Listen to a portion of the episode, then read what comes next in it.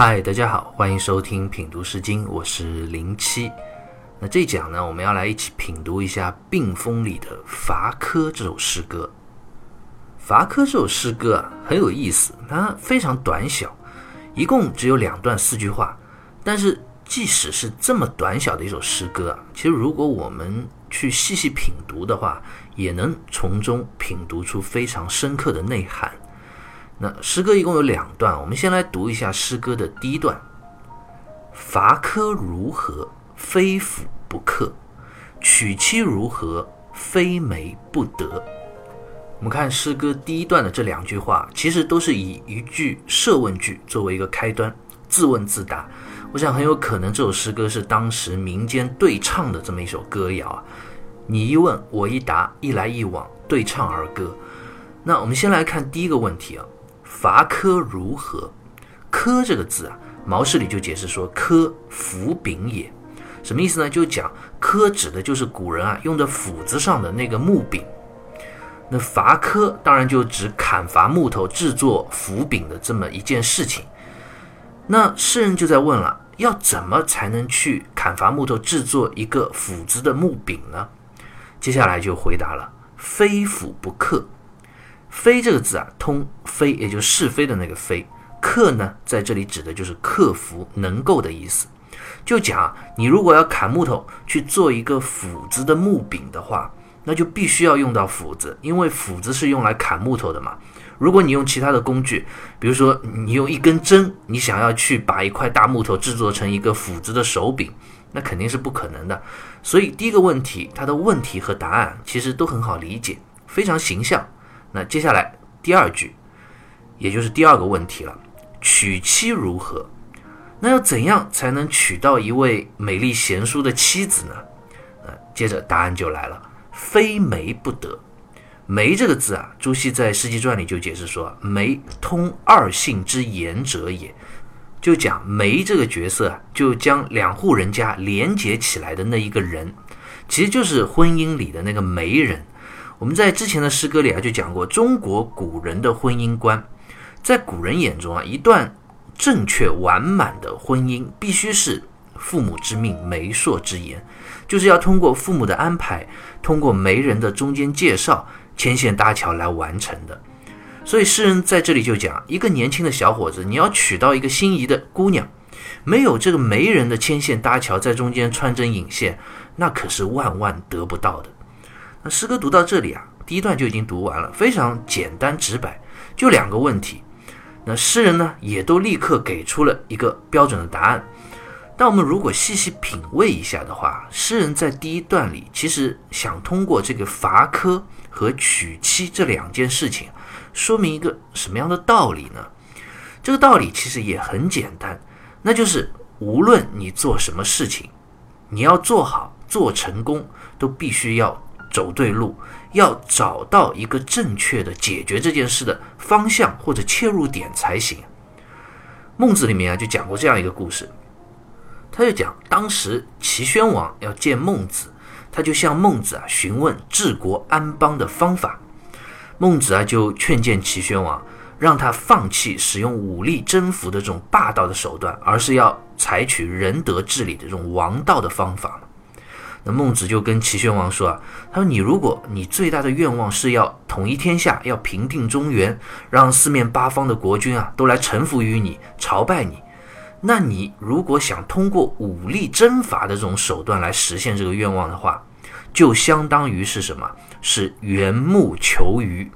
什么叫缘木求鱼啊？就指一个人啊，他想要捕鱼，结果啊，他却顺着树啊爬到树上去捕鱼了。那可想而知啊，这。肯定就是一件很荒唐的事情。我们现在三岁小朋友都知道，树上你是捉不到鱼的嘛？怎么可能有鱼在树上呢？鱼都是生活在水中的。那这样缘木求鱼的结果是什么？必然就是吃力不讨好，徒劳一场。所以孟子就讲：你齐宣王如果想要靠武力征服的方式来夺取天下，就和爬到树上去捕鱼这件事情没什么两样。因为你一开始要实现你目标的这个努力的方向，你就错了，你往树上去爬了，所以结果呢也注定是失败的。只有选对路子了，找对方向了，用仁德的王道的方法去统治，这样才能最终实现这个远大的目标。那其实类似于像缘木求鱼这个故事的也有很多，比如我们之前《诗经》里就讲过南辕北辙这个故事嘛。一个人他心里想要去南方，结果自己驾着马车一直往北走，那一开始你方向就错了，那就算你的马再好，车再好，你也始终到不了你想要的那个目的地。所以，我们回过头来看诗歌的这第一段，讲的不也是这个道理吗？你要伐柯，那你首先要找对伐柯的工具啊。你要用最适合的工具，斧子，你才能完成这样一个工作，对不对？你要娶妻，那首先你要找对方向，你要通过媒人去帮助你找，你才能找到合适心仪的妻子嘛。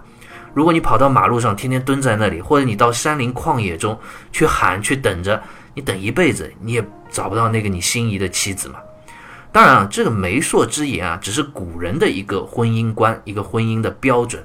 在我们现在并非是正确的，但是我们如果站在古人的立场上去看的话，其实他背后所讲的这个道理是不错的，那就是任何事情要做成功，都要一开始就认准方向，找对路子，你才行。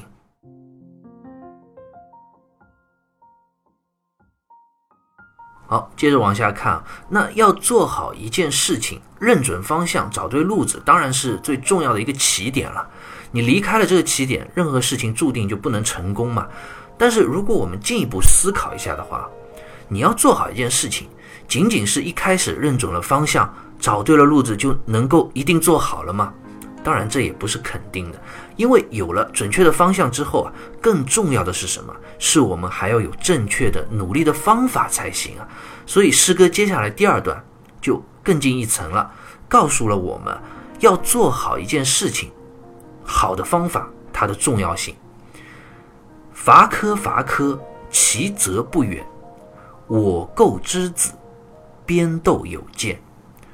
那首先在第二段的第一句啊，诗人还是继续上一段的内容，先讲伐柯这件事。那现在既然我们已经知道了伐柯一个好的开始是你要知道要用斧子嘛，但是你有了斧子，这只是一个正确的工具，一个好的开始。这不代表你能够制作出一个像样的斧子的木柄嘛？因为你要砍多长多短的木头，你要砍成圆形呢，还是方形的呢？这些都是后面具体的步骤和方法了。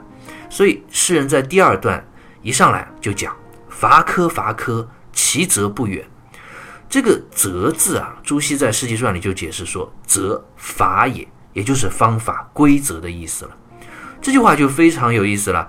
那制作斧柄真正正确的方法是什么呢？诗人就讲，呃，制作斧子的这个木柄啊，如果你已经用手上有这个砍伐木材的斧子了，那制作木柄的方法和这个规则就离你不远了。那这里诗人还故意绕了个弯，卖了个关子，什么意思呢？《毛氏正解》里就解释说：“伐柯者，必用柯，其大小长短，尽取法于柯。”所谓不远求也，意思就讲，你既然用斧子去砍木材制作斧子的柄，如果你不知道具体制作斧子柄的方法，那你手上不就拿着一把斧子吗？不就正好有一个可以借鉴参考的对象吗？所以啊，方法离你不远，就近在眼前。好，那这个问题讲完了，接下来诗人要再接着讲娶妻这件事情。我构之子，边斗有见。构呢，就指遇见的意思。之子当然指的就是那一位由媒人介绍的这位心仪的姑娘了。虽然说娶妻要通过媒人，但是通过媒人啊，也只能给你介绍一个门当户对的姑娘，一个对象。他只是牵线搭桥嘛。如果你真的要得到这位姑娘的芳心，要成就一段美好的姻缘，你还有很多事情要做呢。其中最重要的就是要表现出什么？表现出你对这场爱情、这段婚姻的一个重视程度。对于对方那位姑娘，你是有真诚的心意才行的。那这份心意要怎么去做？怎么去表达呢？编豆有见，编和豆啊，都是古代盛放食物的一个器具。编呢，是一般用竹子做的嘛，所以我们看它是竹字头，主要呢就放一些果实啊、果脯之类的食物。那豆呢，一般用金属做的比较多，主要是盛放肉类的食物。有见啊，就指排列整齐的样子。这里就讲，这位小伙子如果真的想要见那位自己心爱的姑娘，你要见她的时候啊，为了表示重视和诚意啊，你就要准备精美的食物和宴席，摆列整齐，这样礼仪周到啊，这姑娘见到的时候啊，才会看到你对她的重视和诚意嘛。这些当然就是古代非常重视的婚姻礼仪了。我们之前诗歌里也讲到过，古代的婚姻就有很多步骤和礼仪的，只有做好了这些古代婚姻流程中必须要做的每一步的礼仪，这样的婚姻和爱情才会水到渠成。所以，我们看诗歌读到这里啊，其实是层层深入的。不管是伐科也好，还是娶妻也好，这两件事情啊，诗人都从第一段所讲到的那个最初方向切入点要准确定位，对吧？那现在呢，就进一步在第二段讲到了，在你找到正确的方法切入点之后啊，怎么具体的去找到实现这个目标的方法？怎么去探寻这个方法呢？怎么去把它做好？将一个好的开始。怎么样去化作为一个最后真正成功美好的结局？这个才是最重要的。那如果我们再进一步思考的话，就可以对这首诗歌有一个归纳性的总结。诗人所提到的找到正确方法的途径，他有提到哪些呢？我想有两个方面。首先呢，就是要懂得从过去的经验中去学习参考，去总结归纳。比如说伐科这件事吧。你就要学会从手上已经有的斧子上去找到伐科的一个真正的参考的方法。《战国策》里啊就讲到过，前世不忘后世之师嘛。我们人类几千年的历史，几千年的文明能够走到如今，发展的如此迅速，其实所有的成果都来自于对过去历史经验的一个沉淀、积淀和总结，都是前车之鉴。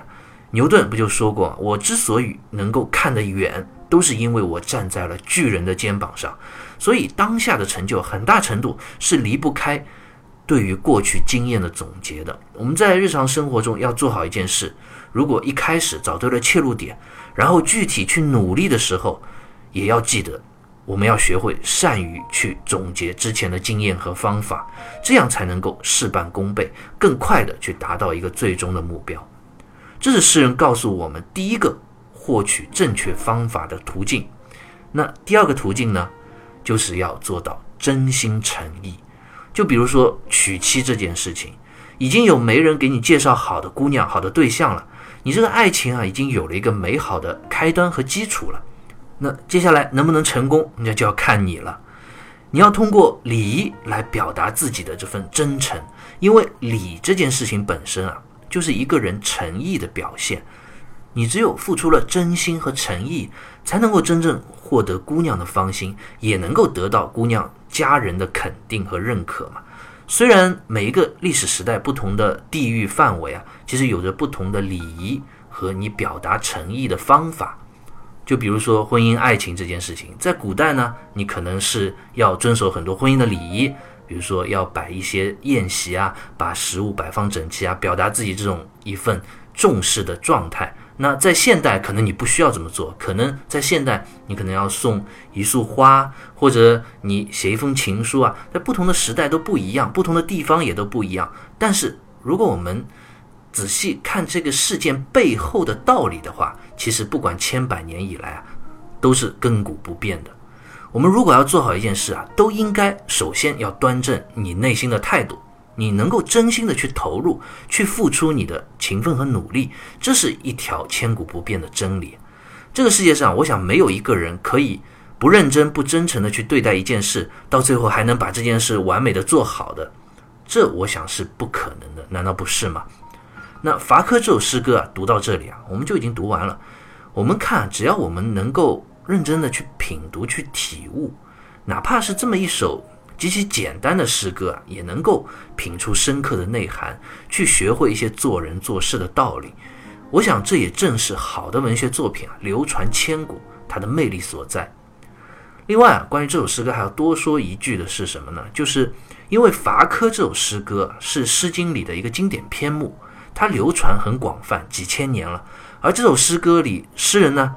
又特别别出心裁，他将伐科和娶妻这两件其实看似毫无关联的事情啊放在一起来写，所以以至于啊到后来“伐科”这两个字啊，就慢慢的和婚姻这件事情啊形成了一个文化上的联系，构成了一个文学上的典故。那后世的文学作品里啊，也经常用“伐科”这两个字来表示婚姻里啊为人做媒这件事情。我想这不得不说也是文学发展、文化发展上的一个非常有趣的意外吧。好，那关于《法克》这首诗歌，我们就先聊到这里，下期再会。